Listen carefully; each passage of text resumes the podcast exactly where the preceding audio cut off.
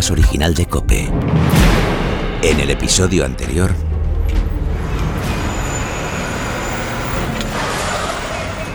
Buenas tardes. Documentación del camión, por favor. Buenas tardes, agente. ¿Sucede algo? Ya veremos si sucede algo o no.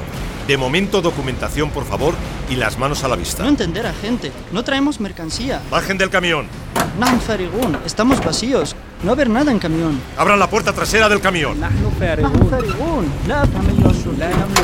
Abran la puerta trasera del camión. Las manos en alto. ¡Vamos!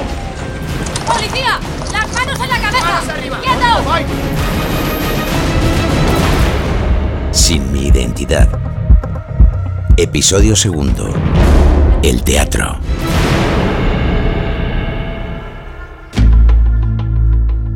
Las armas siguieron su camino.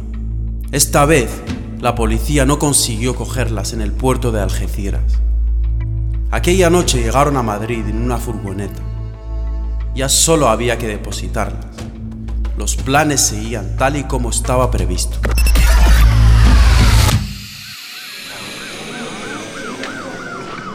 Comisario Veraluce, me está escuchando desde Madrid, ¿verdad? Afirmativo. Operación fallida. Repito, operación fallida. No puede ser, Huarte. El chivatazo era bueno, la fuente era buena. Ha tenido que haber una filtración. Es la única explicación que le encuentro. Sabían que íbamos a estar en ese punto y han activado otra ruta. Está insinuando que... Estoy insinuando dos cosas, que ha habido una filtración desde el interior y que además... Comisario, no le voy a tolerar que acuse a mi brigada de algo tan grave. ¿Que no me va a tolerar usted? Pues yo no contemplo otra hipótesis. Si usted me la da, esas 809 armas tenían que entrar en ese camión. Y en cambio ahora están en España, de camino a su destino, sin tener nosotros ni puta idea de cuál es. ¿Está de acuerdo conmigo? Negativo, comisario. ¿Cómo que negativo? Solo lo voy a decir una vez más. Encontremos esas armas antes de que sea demasiado tarde. Vamos a ver, están en marcha ya los controles en las carreteras principales en un radio de 200 kilómetros a la redonda, ¿verdad? Si hay un segundo camión, un puñetero segundo camión con la mercancía, no puede andar lejos. ¿Entendido, agente? Entendido, comisario.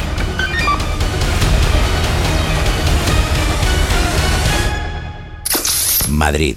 Ministerio de Cultura.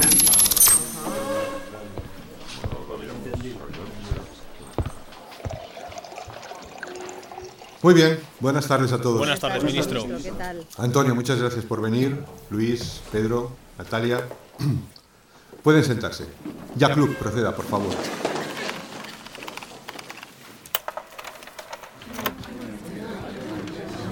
Expediente 23 4 18 18. O lo que es lo mismo, lo que ven en la pantalla es el proyecto que tenemos en marcha. Les he convocado a esta reunión, he pedido que vinieran hasta aquí para hacerles partícipes de la que está siendo nuestra próxima misión. Tómenla así. Sé que empleo un lenguaje muy policíaco. Hace 200 años, España asistía a un acontecimiento que cambiaría para siempre la forma de concebir nuestra cultura. Madrid se convertía en el centro de las miradas.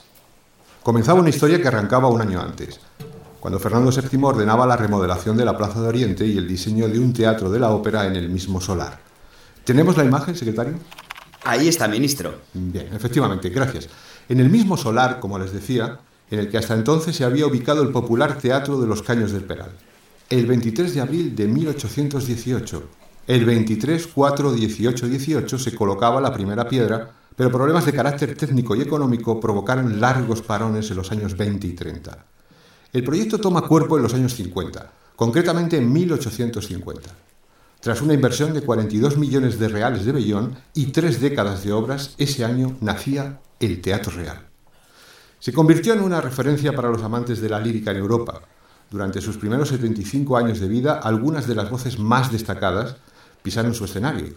Fue el caso de Julián Gallarre, Adelina Patti o Giuseppe Verdi, como observan en la pantalla. Llegó la Primera República y las condiciones de conservación dejaban mucho que desear. El hundimiento parcial del suelo provocó su cierre y la guerra civil y la posguerra dejaron a un lado una posible restauración. Su reapertura no llegaría hasta 1966 y no sería la definitiva. En los 80 el gobierno se plantea recuperar el teatro como sala operística e inicia una segunda rehabilitación. Tras un largo proceso de obras, reabriría sus puertas en... En octubre de 1997. Efectivamente, secretario. Hace más de 20 años. Y el próximo mes de abril, el 23 de abril, coincidiendo con el bicentenario de la colocación de la primera piedra, el mundo volverá a centrar sus miradas en el Teatro Real con lo que eso conlleva.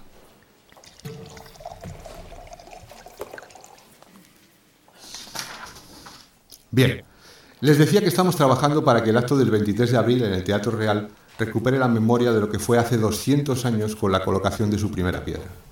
El último evento relevante que tuvo lugar fue en 2017 con el 20 aniversario de su reapertura y en la que se interpretó, ahí lo ven, se interpretó una versión del concierto La favorita de Gaetano Donizetti.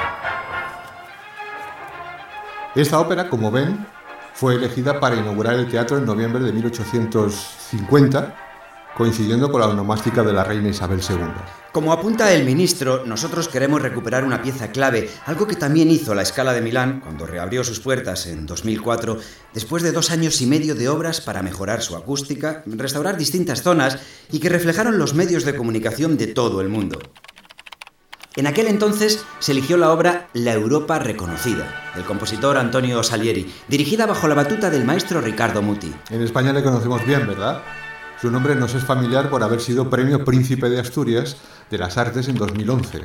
¿Recuerdan? Maestà, Majestad, Altezas, Excelentísima, ilustrísimas autoridades. Io sono rimasto molto sorpreso. Me ha sorprendido mucho cuando se me ha pedido El gran Ricardo Muti.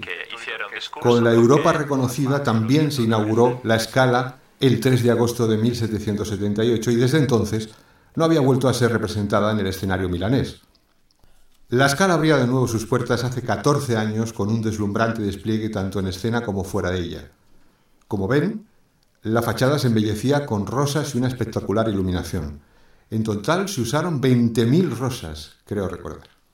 El patronato de la escala había cursado invitaciones a George Bush, Vladimir Putin y Tony Blair, pero al final tuvieron que conformarse con la presencia del rey Harald de Noruega, el gran duque de Luxemburgo el presidente de Suiza y los primeros ministros de Bulgaria, Croacia y Albania. De entre los más de 2.000 invitados, tuvieron especial protagonismo el entonces primer ministro italiano Silvio Berlusconi, el diseñador Giorgio Armani y la actriz Sofía Loren. En nuestro caso, con el Teatro Real, las medidas de seguridad serán extremas. Al acto acudirán los reyes Felipe VI y Leticia, la reina emérita Sofía, el presidente del gobierno, el presidente de Francia, el primer ministro italiano, así como la canciller alemana. También los embajadores de Bélgica, Canadá, Colombia, Japón, México, Rusia y China. Y junto a ellos, las tres más importantes asociaciones internacionales de teatro lírico, Ópera Europa, Ópera América y Ópera Latinoamérica. Representantes del Gran Teatro Liceo de Barcelona, del Palau de las Artes de Valencia, del Teatro de la Maestranza o de la ABAO, la Asociación de Amigos de la Ópera de Bilbao. En total, 1.700 invitados.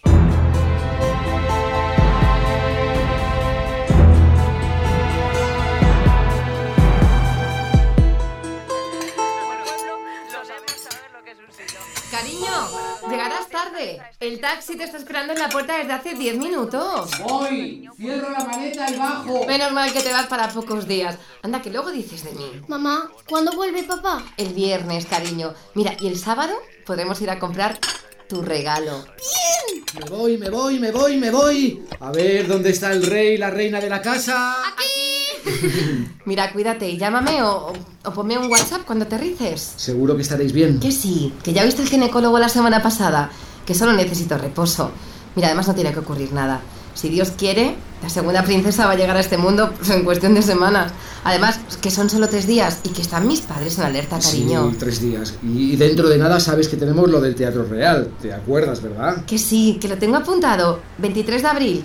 Anda, vete ya. Te quiero. Y yo más.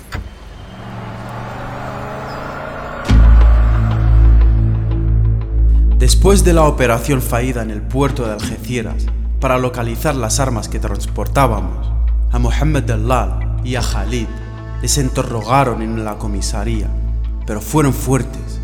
No consiguieron que les dijeran nada. No les arrancaron ni un dato. Los dos estaban curtidos en otras misiones, en otro tipo de torturas. en heridas que no borrarán jamás de sus memorias y que pocos conocían. ¿Dónde están las putas armas? No tengo nada que decir.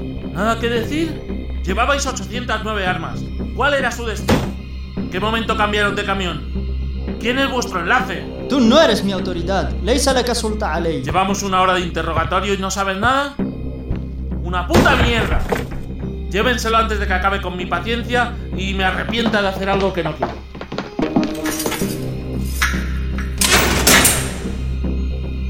Joder, estos cabrones están bien entrenados. Huarte. ¿Qué pasa ahora? Los controles en las carreteras han resultado negativos. Estos hijos de puta han escapado con las armas. Solo nos queda encontrar el taller donde las guardarán y las activarán. ¿Qué coño estarán planeando?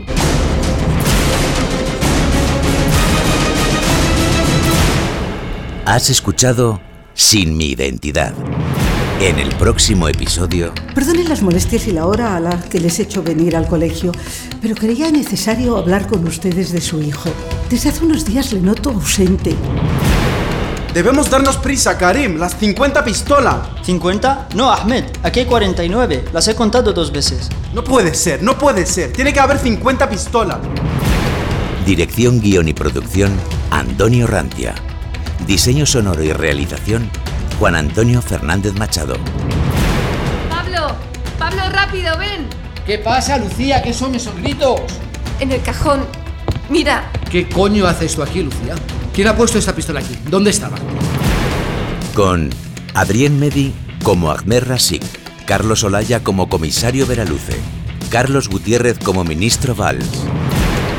¿Por qué has entrado a mi cuarto? ¿Quién te ha dado permiso? Daniel, siéntate ahora mismo. ¿De dónde has sacado la pistola? Mara Mate como Lucía, José Manuel Pardo como Pablo, Mateo Artuñedo como Daniel. Esta es una de las armas favoritas en el conflicto sirio, gracias a su facilidad de manejo y, y sobre todo a que pueden ser portadas con discreción. Y las voces de Germán Palacios, Josep Belhat, Pablo Tejeda, Roberto Pablo. Tenemos un grave problema, joder. Alguien tiene la pistola que nos falta y no sabemos ni quién es ni qué hará con ella. Venga, nos volvemos. Venga, yalla, yalla. Banda sonora original, Lara Morello y Juan Antonio Fernández Machado. Consulta ya todos los contenidos adicionales de este podcast en sinmiidentidad.cope.es.